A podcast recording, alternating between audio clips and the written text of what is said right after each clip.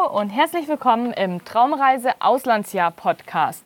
Hier bekommst du regelmäßig Tipps und Tricks aus meinem Auslandsjahr für dich, damit du gewisse Dinge einfach vorher schon weißt, um mit einem ordentlichen Sicherheitsgefühl in deine Traumreise zu starten. Und in dieser Folge geht es um unsere Learnings nach der Ankunft in Australien Ende Oktober 2023 bis jetzt kurz vor Weihnachten. Denn unser Start war tatsächlich etwas holpriger als gedacht. Ihr könnt auch gerne mal in die alten Folgen hören. Da habe ich schon mal erzählt, wie die ersten sechs Wochen in Melbourne so abliefen. Und jetzt haben wir eine Woche lang auf einer Apfelplantage gearbeitet und möchte euch da meine ersten Tipps mitgeben, die wir so nachträglich sagen, okay, da hätten wir Geld sparen können, so hätten wir schneller den Job bekommen, etc. Dementsprechend herzlich willkommen und ich fange gleich mal an. Vor einer Woche haben wir durch Zufall einen Job auf einer Apfelbaumplantage bekommen, um die überzähligen Äpfel jetzt am Anfang der Apfelsaison runter zu pflücken, damit die guten Äpfel richtig, richtig schön groß werden können. Denn unser Bauer hat uns erzählt, dass er für die großen Äpfel siebenmal mehr Geld bekommt als für die kleinen Äpfel egal, also für denselben Kilopreis. Wo wir schon mal sehr erstaunt waren, dass das echt so krass ist. Aber wie sind wir jetzt eigentlich zu diesem Job gekommen und warum sind wir ab Montag auf einer Kirschenplantage und wie hat das dann funktioniert?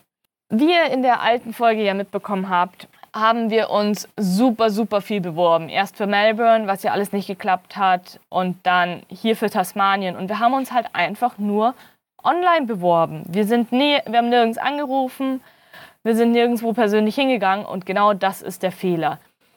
Aktuell, und das wird auch im nächsten halben, dreiviertel Jahr, vielleicht auch im nächsten Jahr, also komplett 24 noch so sein, dass sehr, sehr viele Menschen nach Australien kommen, sehr, sehr viele Work-and-Traveler ihr zweites Jahr hinten dran hängen und dementsprechend tatsächlich in den beliebteren Regionen, sprich in den Großstädten oder Plantagengebieten mit guter Anbindung an die Zivilisation, dass es da ziemlich, ziemlich schwierig wird, einen Job zu bekommen. Und unser Learning daraus war, einfach anzurufen. Wir haben ultra viele Bewerbungen geschrieben, keiner hat zurückgerufen, äh, keiner hat sich zurückgemeldet. Und einen hat, wir haben dann irgendwann gesagt, okay, komm, jetzt sind wir in Tasmanien, jetzt sind wir in der Region, jetzt rufen wir einfach an. Und dann haben wir auf einer Kirschenplantage angerufen und der gute Herr meinte, ja, könntet ihr sofort vorbeikommen, ich will mir persönlich einen Eindruck von euch machen. Denn ich habe keine Lust mehr, 10.000 E-Mails nach Feierabend noch durchzulesen. Das ist ein kleiner Bauer, der hat keine Personalabteilung. Der macht das alles alleine.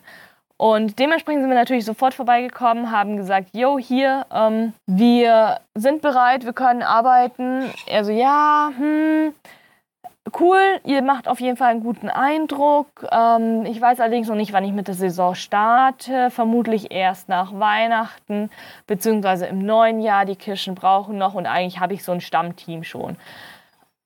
Und wir so, okay, ja, hier hast du trotzdem unsere, also er meinte so, ja, schreibt bitte mal eure Adresse auf und Handynummer und E-Mail, dass ich euch kontaktieren kann, falls ich euch doch brauche. Und tatsächlich keine vier, sechs Tage später kriegen wir von ihm eine SMS. Ja, Introduction Day ist am Dienstag um 15.30 Uhr. Schreib mir doch bitte eine SMS zurück, wenn du kannst. Wenn du an, dem, an der Introduction teilnimmst, bekommst du einen Job. Und wieso? Geil. Warum nicht gleich so? Ähm, da waren wir allerdings gerade auf einer Apfelplantage und den Job haben wir auch nur durch Zufall bekommen. Wir haben uns nämlich bei einer großen Firma hier angemeldet haben von denen nie eine Rückmeldung bekommen. Waren bei denen nämlich ganz, ganz unten auf der Warteliste. Irgendwie automatisch. Und dann hat dieser kleine Farmer bei dieser großen Firma angerufen und hat gesagt, hey, ich brauche gerade ein paar Leute. Meine sind mir irgendwie abgesprungen, die ich schon organisiert hatte hast du welche auf der Warteliste? Und der so, ja, ja, hier, ich gebe dir mal die sechs Nummern, ruf die doch mal durch. Die werden es bei uns eh nicht schaffen, weil die so weit unten stehen. Ja, und so sind wir zum Job bekommen. Also in diesem Sinne haben sich die ganzen E-Mails nicht wirklich rentiert und die ganzen riesen Ausfüllformulare.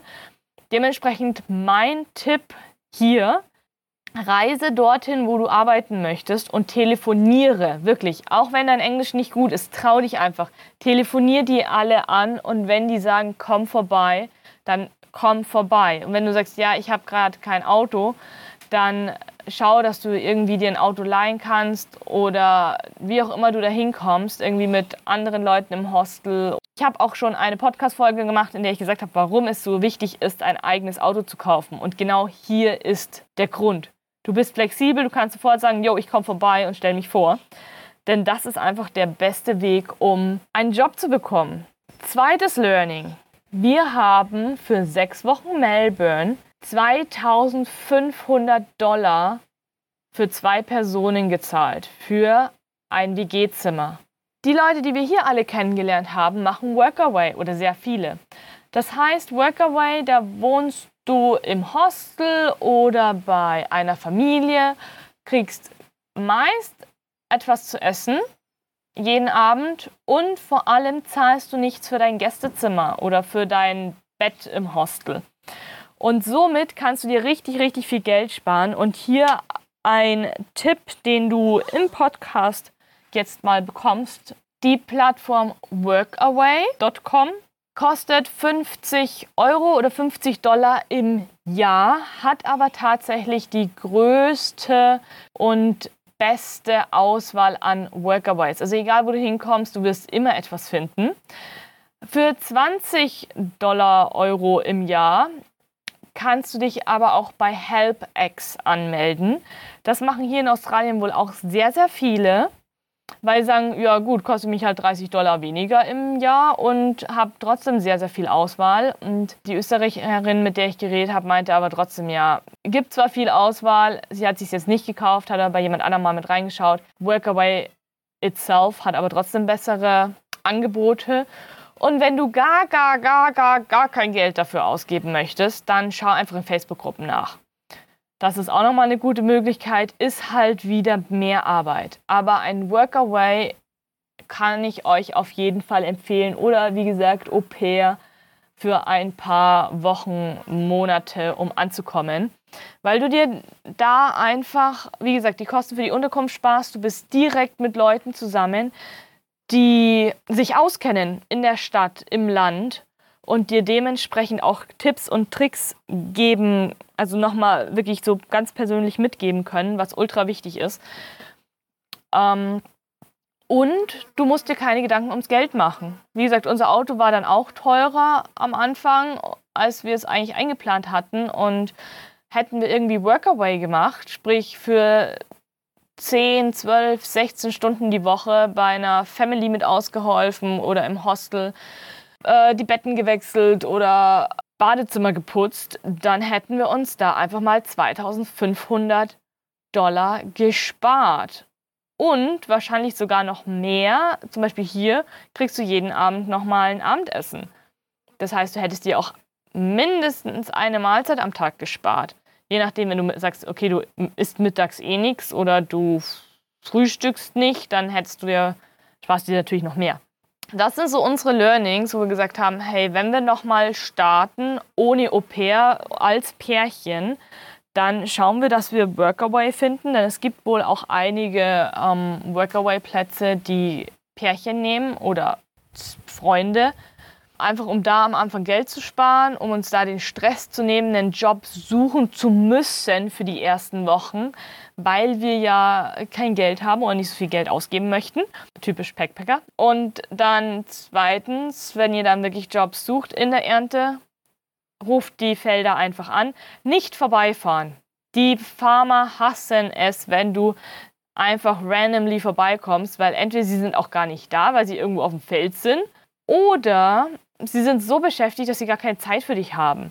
Dementsprechend ruf einfach an, hinterlass auf der Mailbox eine Sprachnachricht. Damit die euch zurückrufen können, schreibt eher weniger E-Mails als mehr, denn wie gesagt, die werden häufig einfach nicht gelesen. Und Tipp Nummer drei, genießt die Zeit. Macht euch nicht zu viel Druck. Rechnet damit, dass ihr am Anfang viel Geld ausgeben müsst, denn ein Reisestart ist immer teuer. Und wenn du dann mal drin bist, deine Ausstattung zusammen hast, dann wird es natürlich auch wieder günstiger. In diesem Sinne, wenn du noch mehr Tipps und Tricks haben möchtest von mir persönlich und wenn du gerade mitten in der Vorbereitung steckst oder wenn du gerade dabei bist zu überlegen, ein Work and Travel im Jahre 2024 zu machen, dann komm auf meine Homepage, trag dich auf die Warteliste ein. Die verlinke ich dir hier auch unten im Podcast nochmal. Denn mein Online-Kurs macht die Tore wieder auf und dann bekommst du sechs Wochen intensiv alle notwendigen Informationen, die ganze Recherchearbeit habe ich dir schon abgenommen, die du für deine Planung und für die ersten Wochen deines Work and Travels brauchst, plus persönlicher Betreuung in der Community im Mitgliederbereich. Da kannst du jederzeit deine Fragen reinstellen. Sie werden von mir oder von den anderen Reisenden beantwortet. Und wenn du sagst, ah, ich bin jetzt dann eigentlich in drei Wochen schon weg, will aber noch mal wissen, ob ich auch alles habe, dann schau dir eins meiner anderen Produkte an. Oder wenn du sagst, nee, äh, persönliche Betreuung brauche ich nicht, mir reicht, wenn ich eine schöne übersichtliche, ein schönes übersichtliches Buch habe, wo alles drin steht. Ich habe beides für euch. Schaut auf meine Homepage unter die Produkte. Dort findet ihr meine Angebote, die euch einfach so, so viel Recherche, Stress und Arbeit abnehmen, weil ich das alles schon für euch getan habe. In diesem Sinne, reiseleicht losgeplant ins Traumreise-Auslandsjahr. Deine Sandra.